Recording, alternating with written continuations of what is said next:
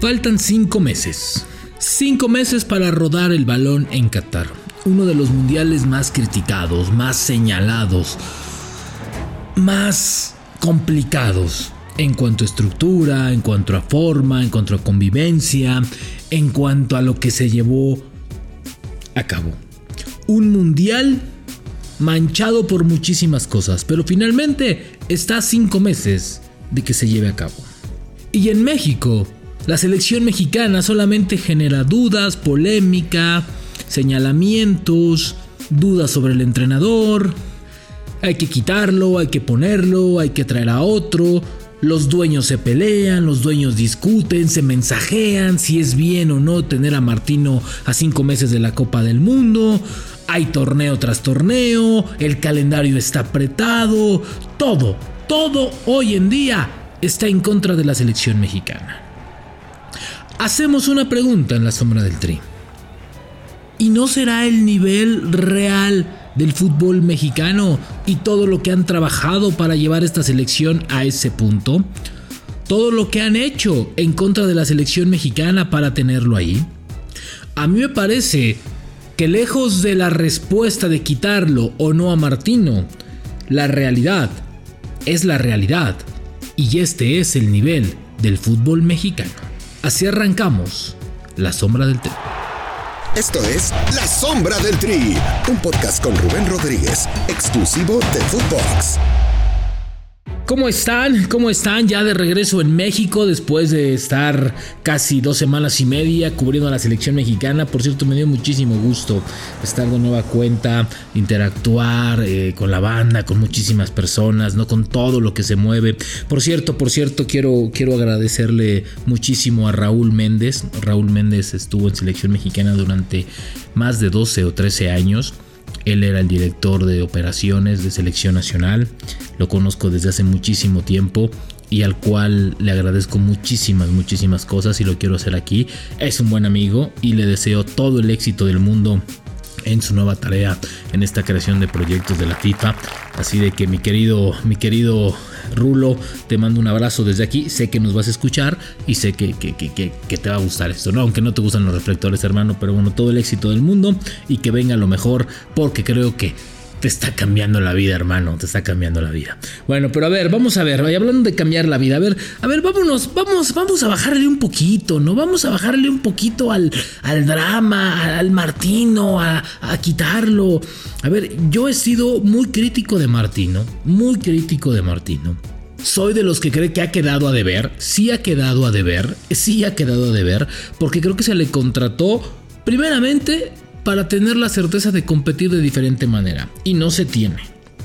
Ahora, de ahí a que sea el peor entrenador que... A ver, ya, nos, ya se dieron cuenta, ya nos dimos cuenta qué jugadores tenemos, con qué jugadores contamos.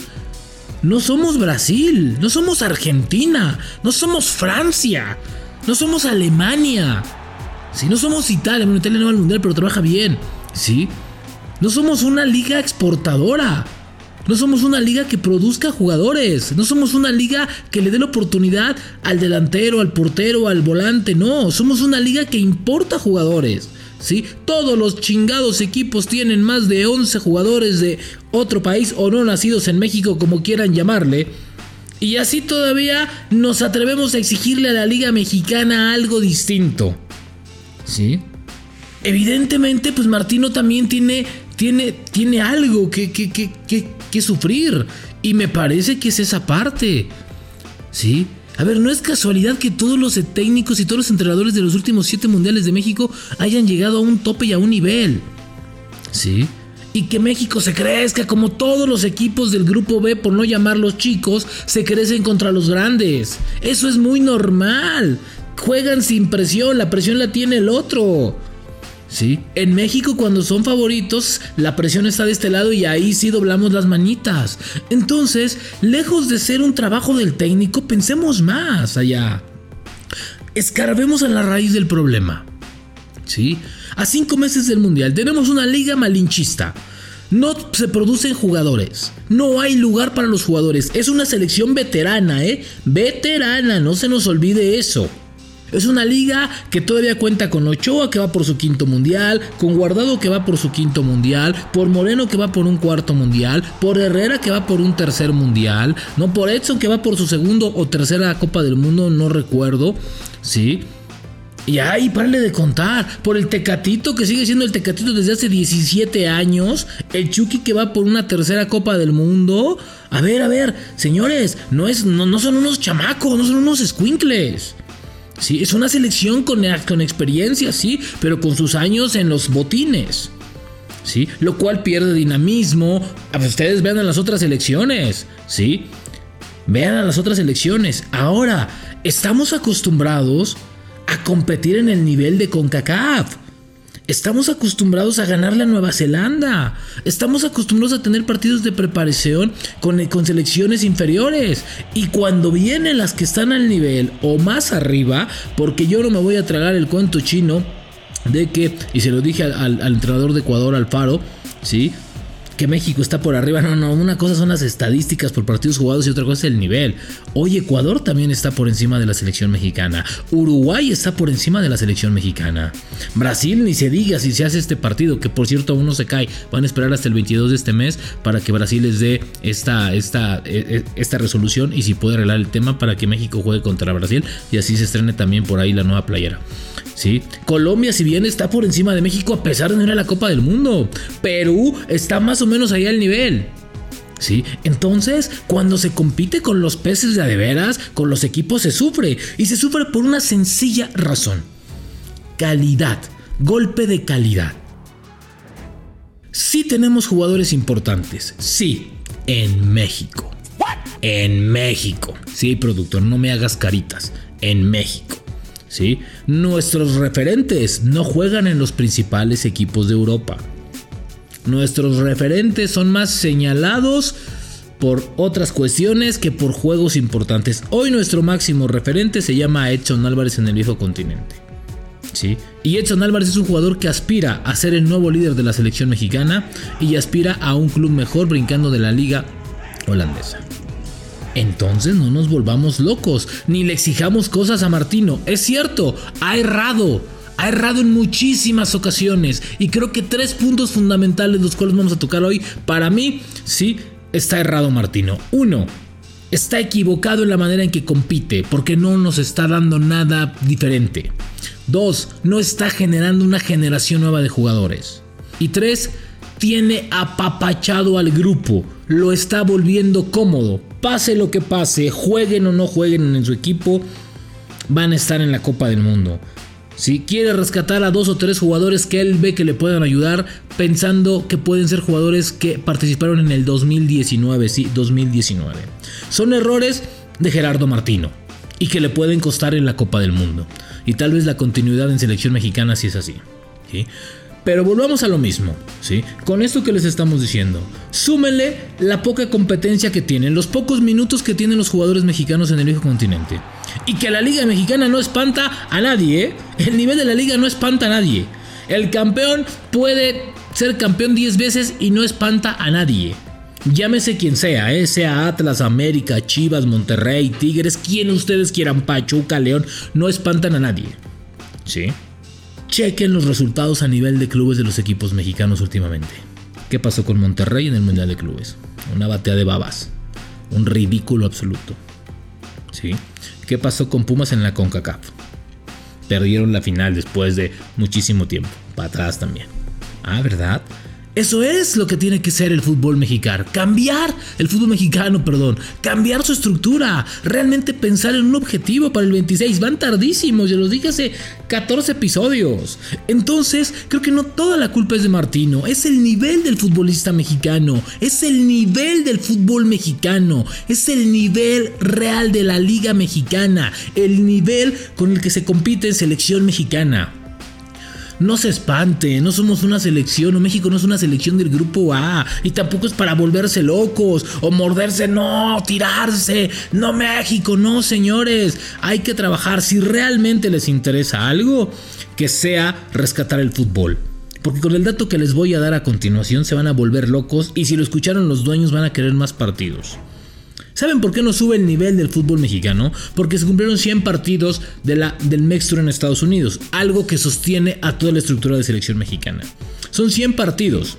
Esos 100 partidos, sí, esos 100 partidos, ellos tienen promedio 50 mil por partido de entrada que a mí se me hace poco, pero son 50 mil promedio, porque hay cifras récords de 90, 95 mil, otras de 85 mil, en Dallas, en el Memorial Coliseum, etc.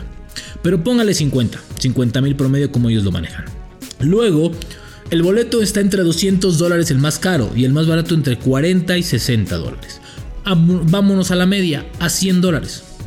50 mil por 100 son 5 millones de dólares en taquilla por partido. Multiplíquelo por 100 Gracias, muchas gracias, sí. 500 millones de dólares en taquilla. 500 millones de dólares en taquilla es lo que deja el Mex Tour. O es lo que ha dejado el Mex Tour. Ese dinero no es todo para selección mexicana, ¿eh? Aclaro. Sí, pero son, es un madral de dinero. Eso es lo que genera la selección mexicana. Dinero. Dinero, es una máquina de hacer dinero, es una maquinaria perfecta que genera y genera y genera dólares y dólares. Súmenle el sponsor, súmenle el comercial. Tuve la oportunidad de analizar qué está pasando con la publicidad. Bueno, hay 200 mil sponsors en los partidos de selección mexicana en Estados Unidos y eso vale una lana. ¿sí? La publicidad estática vale una lana. Cada vez que aparece algo de Memo Ochoa, aparece un comercial de un tequila. ¡Pum! ¿Saben cuánto le costó eso al tequila? Un madrazo de lana. ¿Sí? Entonces, si la selección mexicana solamente es una máquina de hacer dinero, ¿cómo chingados quieren exigirle fútbol? ¿Cómo diablos queremos exigirle fútbol a una selección que no está acostumbrada a generar fútbol? Está acostumbrada a generar dinero. ¿sí? a no competir en alto rendimiento, a no competir con selecciones poderosas. Se miden con CACAP, califica los mundiales por estar en esta zona, en otra zona no calificaría de manera tan regular. Entonces no nos volvamos locos. Martino va a cumplir el ciclo, no está en riesgo, ¿sí? Y va a pasar lo mismo que pasó con el Piojo, que pasó con la Volpe, que pasó con Aguirre dos veces, ¿sí? Lo mismo que pasó con Bora, ¿sí? Lo mismo que pasó con el Chepo, lo mismo que pasó con Tena, con todos. No va a pasar absolutamente nada. ¿Por qué? Porque esta selección llega y tiene un tope. Y ese tope ya lo mostró en el 2019-2020 cuando llegó Martino. Y punto. ¿Sí? Entonces, concentrémonos en que México vaya a los tres a cumplir sus tres partidos y después intente calificar a la siguiente fase y tan tan se acabó el mundial. No nos volvamos locos, es el nivel del fútbol mexicano, aquí no hay varitas mágicas. Aquí no hay ¡pum! Vas a ser campeón del mundo. Chequen cuántas selecciones han sido campeones del mundo. Solamente siete. De las cuales se presume Francia, se presume Italia, se presume Alemania, se presume Argentina, se presume Uruguay, a España que fue uno de los campeones eh, que, no lo han hecho de manera reciente. Párenle de contar, Inglaterra, otra de ellas. Estamos hablando de potencias, potencias. ¿Sí? En ese continente solamente Brasil y Argentina y Uruguay. Potencias. En Europa, todas las demás. Alemania, Inglaterra, Italia, Francia y España. Se acabaron. Ocho selecciones campeonas del mundo. Ah, ajá. Entonces, no nos volvamos locos porque ellos tienen, sí, a sus jugadores en las mejores ligas y juegan en los mejores equipos. ¿Sí? Otro dato contundente y con eso cierro.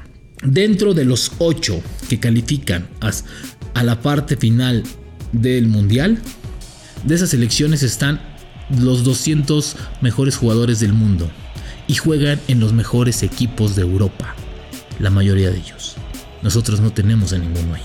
Entonces, Martino es responsable, sí, no lo estoy defendiendo, pero no es el culpable. El culpable se llama fútbol mexicano. Ese es el culpable de lo que le está pasando a la selección mexicana. La liga, que se lava las manitas, es gran responsable de lo que está pasando hoy en la actualidad con el futbolista mexicano y la selección mexicana. Entonces, no es técnico, ¿eh? No es quitar un técnico es nivel, es realidad. Por cierto, nos escuchamos y debatimos en el siguiente episodio. Les van a avisar quién va a debatir este jueves en la sombra del tri. Nos escuchamos y debatimos en el siguiente. La Sombra del Tri con Rubén Rodríguez, podcast exclusivo de Footbox.